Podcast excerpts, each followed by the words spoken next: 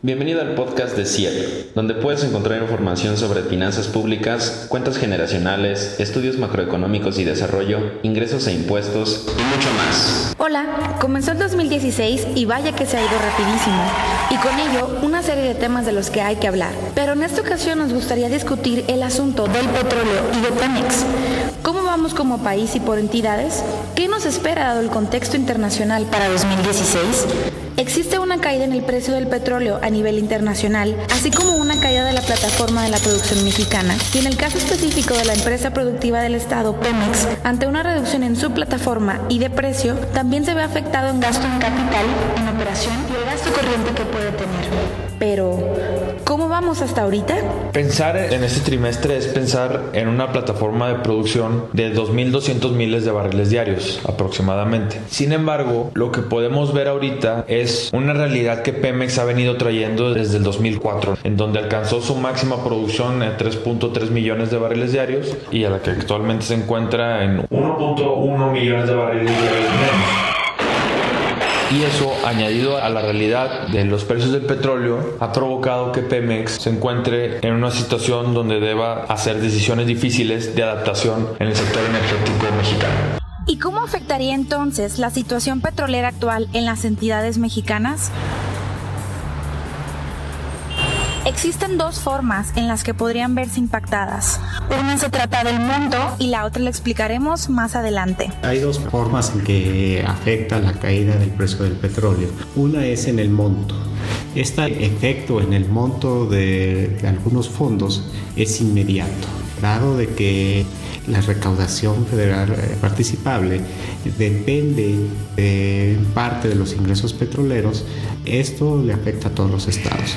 Adicionalmente, hay algunos fondos que son exclusivamente para la extracción de hidrocarburos, entonces estos, pues, el efecto es mayor. La otra es la distribución de recursos, que esta depende de fórmulas ya establecidas, por ejemplo, el Fondo General de Participaciones trae un rezago de dos años en cómo se van a distribuir estos recursos. Se calcula con las variaciones en el PIB estatal, las cuales para los recursos de 2016, desde este Fondo General de Participaciones, se tomó en cuenta el PIB de 2014. La caída del precio del petróleo empezó a finales de 2014. Ya con los recursos, las disminuciones de 2015 se verán hasta 2017.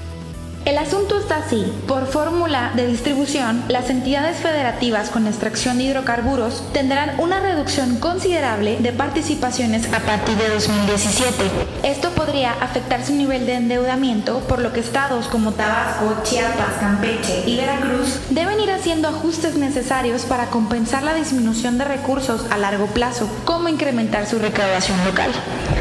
Habrá que ver en 2017 cuáles van a ser los estados que más van a perder. Se cree que van a ser los estados que pues, se dediquen a la extracción de hidrocarburos y, y, a la minería. Las fórmulas de crecimiento son importantes, pero también hay que ver las de recaudación porque tienen un peso, una ponderación del 40%.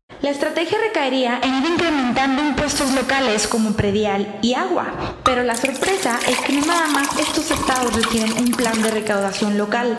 Sonora, por ejemplo, que depende en gran parte de la minería, también podría haberse afectado.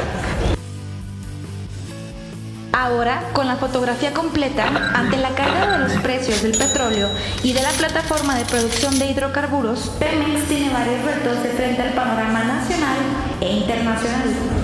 Veo los retos de Pemex eh, de tres maneras. Analizándolo desde el pasado, revisando el gasto de la empresa productiva del Estado y de cada una de sus subsidiarias y ver si era tan grande como la concebimos dentro del presupuesto de egresos de la Federación.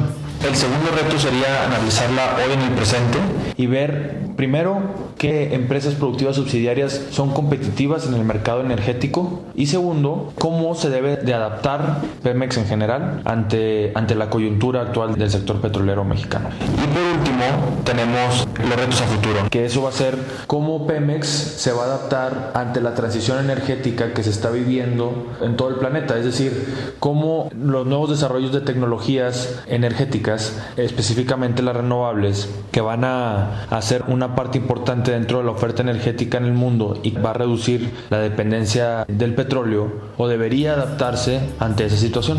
Suena retador el escenario, ¿no es así? No se pierdan nuestro siguiente podcast donde estaremos hablando de más temas que nos conciernen a todos. Hasta la próxima. Para mayor información sobre nuestras investigaciones nos puedes encontrar en Facebook como Centro de Investigación Económica y Presupuestaria, en Twitter como CIEPMX y en nuestra página de internet como CIEP.mx. Gracias y hasta la próxima.